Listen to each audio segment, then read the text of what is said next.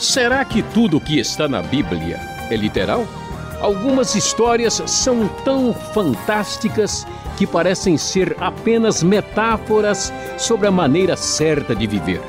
Mas se a Bíblia conta como verdade algo que não é real, então ela deixa de ser sagrada. Pois esse assunto vai dar o que falar no Conversando com Luiz Saião. Acompanhe.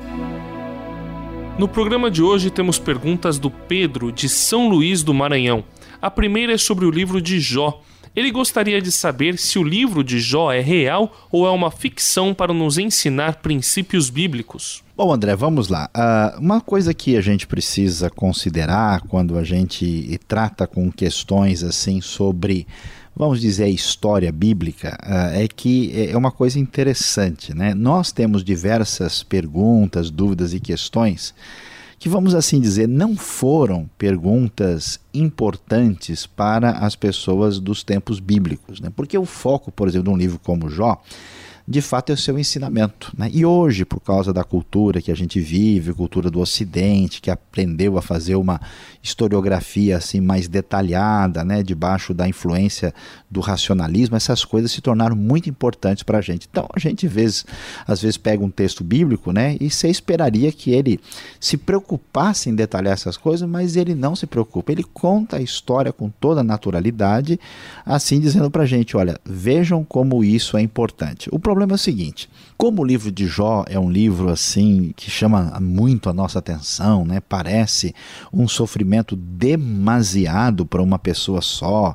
Como o livro tem assim muitas uh, questões que foram levantadas pelos chamados estudiosos mais críticos, algumas pessoas levantaram a ideia: ó, será que o Jó é literal mesmo? Será que não é uma parábola? Será uh, que não é uh, assim um, um, simbolismo, né? alguma coisa que pretende só nos dar uma lição? Bom, vamos dizer, a, a, discussão está tá aberta, né? Todo mundo tem o direito. Uma coisa que as pessoas precisam saber é que Jesus, né, a Bíblia nunca se incomodou com pessoas que fazem essas perguntas, vamos dizer, mais assim, inconvenientes, né? E eu vou dizer que técnica e cientificamente não tem como a gente né, voltar, pegar a máquina do tempo, olhar lá e falar: olha, realmente o livro de Jó, nós assistimos o filme e a coisa é assim.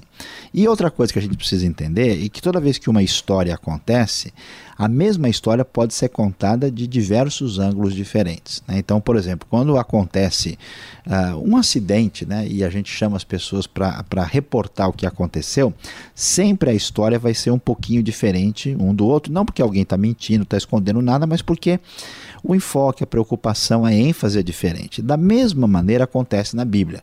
Então, talvez se alguém assistisse a história de Jó, ele gostaria talvez de mencionar e enfatizar outras coisas que o livro não está enfatizando, porque o livro tem uma finalidade principal de nos dar o ensinamento.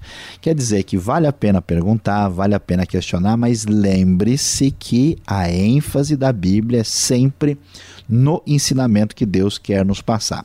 Eu andei lendo, pesquisando, vendo ah, essas questões que foram levantadas para dizer, olha, talvez o livro de Jó não aconteceu, não é verdade? Ah, olha, André, eu olhei, vou dizer a verdade para você. Não vejo nenhuma razão para questionar a história. Né? Por quê? Primeiro que o pessoal não tem nenhum argumento objetivo mesmo, ó, é impossível que esse que isso tenha acontecido por causa disso, assim, assim. Eles levantam conjecturas. Olha, como é que alguém pode sofrer tanto? Ah, mas ah, tudo acontecer de novo é muita coincidência. São coisas assim que me parece mais assim, está no domínio da, da observação subjetiva das pessoas. Então, na minha opinião, na minha maneira de pensar, não há nenhuma razão para imaginarmos que a história de Jó não aconteceu. No entanto, deve ficar bem claro que ela é contada de uma maneira a beneficiar o nosso conhecimento, nosso crescimento espiritual, em vez de dar atenção a detalhes que são curiosidades nossas e não uh, de interesse do ensinamento que o texto nos propõe. A próxima pergunta é sobre Êxodo 20, de 8 a 11, um dos dez mandamentos. Se tudo o que está escrito na Bíblia é para ser cumprido, então por que não cumprimos também esse mandamento que fala sobre a guarda do sábado?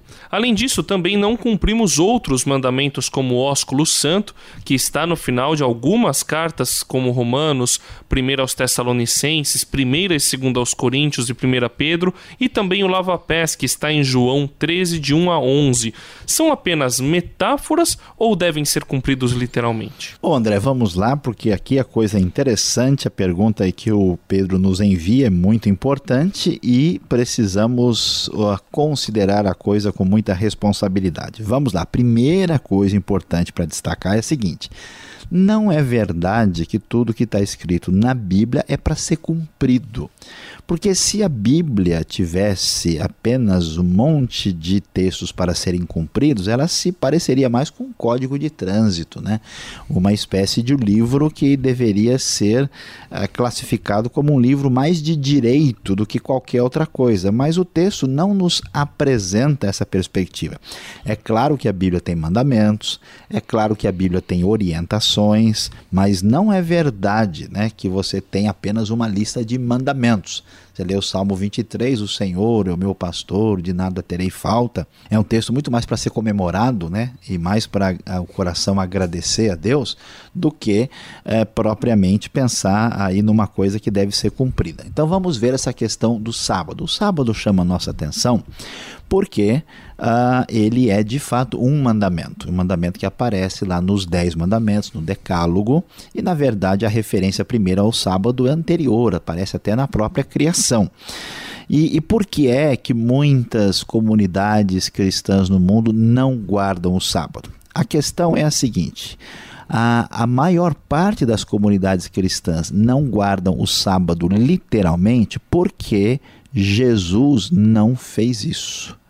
A questão é que os simpatizantes da maneira religiosa de ver o mundo nos dias de Jesus, eles entendiam que a maneira de agradar a Deus era cumprir literalmente os mandamentos da lei. E Jesus põe esse raciocínio em xeque. Ele diz: olha, não funciona desse jeito. Porque você pode muito bem ter um coração longe de Deus, você pode muito bem ter uma outra intenção no fundo do, do, do íntimo do ser e cumprir as coisas literalmente. Como está cheio de gente que cumpre a lei só para não pagar multa, mas no fundo, cabeça dele, o coração está longe. Jesus diz: Deus não está interessado numa espiritualidade que funciona cumprindo mandamentos.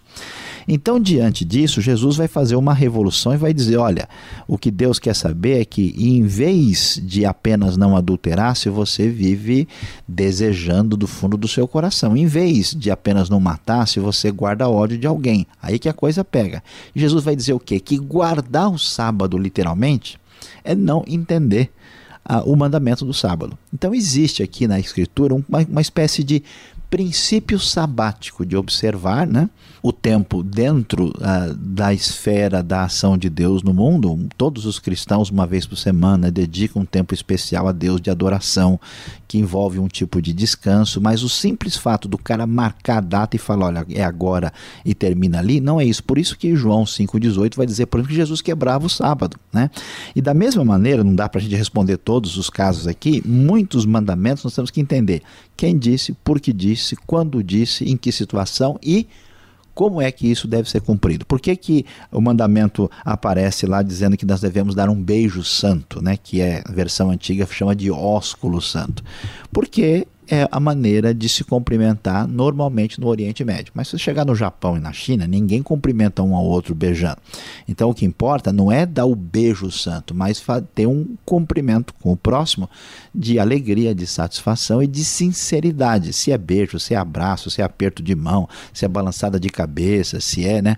Eu vi uma tribo de índios que se cumprimenta cuspindo um no peito do outro. ainda bem que eu não nasci lá. A coisa lá é diferente, né? O que importa é que seja feito com sinceridade e sem maldade e fingimento. Então, dá para a gente aí ter uma ideia geral como lidar com essa questão de Bíblia e mandamentos. Já falamos sobre esse assunto, mas para encerrar, o Pedro quer saber se na época da Bíblia já existia o pensamento de que a Terra é redonda ou havia algum outro conceito sobre isso na mente judaica da época? A Bíblia dá alguma dica sobre isso ou tudo que ela fala a respeito de geografia do planeta deve ser considerado como figura de linguagem? Bom, a pergunta é muito importante. A gente precisa né, dar uma atenção aqui ao que o texto tem a nos dizer. Veja, a Bíblia não tem esse tipo de preocupação. Preste bem atenção sobre eh, nessa questão, porque às vezes a gente está fazendo uma pergunta que o texto não tem intenção de responder. Então ele passa meio que de lado sobre isso. Mas muitos eh, eh, gostam de lembrar de um texto interessante que é o texto de Isaías 40, 22, quando fala que Deus é aquele que está assentado, dependendo da tradução, sobre a redondeza da terra, sobre o globo da terra. Nós sabemos, por meio desse texto, que os antigos uh, judeus tinham alguma ideia uh, de algum aspecto redondo que havia na terra. A única coisa que temos efetivamente é esse texto. E como é que eles tinham essa ideia? É simples, a gente olha para o céu e a gente percebe que é arredondado. Né? Então, essa ideia de que a Terra tem algum aspecto arredondado é, é, algo que a gente chama de fenomenológico. A gente olha e descobre isso. Agora, é, como a preocupação deles não era descrever essas coisas, nós não sabemos até que ponto isso ia. Alguns estudiosos, nós não temos certeza, porque a Bíblia não dá detalhes, acreditam que eles achavam que a Terra era meio redonda, parcialmente, e que embaixo ah, ah, ah, as coisas eram diferentes do que nós pensamos hoje. Mas como entender isso? É que, como a Bíblia não está querendo dar aula de geografia antiga, ela está simplesmente nos revelando o que Deus tem a nos ensinar, em alguns textos pode refletir a maneira de pensar daquele tempo, sem querer dizer que aquilo é uma verdade. Por exemplo, lá em Atos, a Bíblia diz que quando Pedro estava preso, eles achavam que o anjo de Pedro tinha aparecido, porque havia uma crença judaica que as pessoas tinham exatamente a cara do anjo. Isso é uma crença, não é uma verdade no texto. Há coisas na Bíblia que são incidentais. Então, como a Bíblia não tem esse propósito, é difícil a gente dar é, definições muito detalhadas. Portanto, nós devemos ter uma atitude cautelosa, olhando o texto com atenção, mas não deixa de ser interessante. Enquanto europeus, na Idade Média, estavam achando a Terra que a Terra não tinha nada de redonda, no texto bíblico já em Isaías, muitos séculos antes de Cristo, já se tinha uma noção razoável dessa realidade. Este foi o programa Conversando com Luiz Saião. Produção e apresentação André Castilho e Luiz Saião. Locução Beltrão. Realização Transmundial. Envie você também suas perguntas para conversando@transmundial.com.br ou escreva para a Caixa Postal 18.113, CEP 04626-970 São Paulo, capital. E até o próximo programa.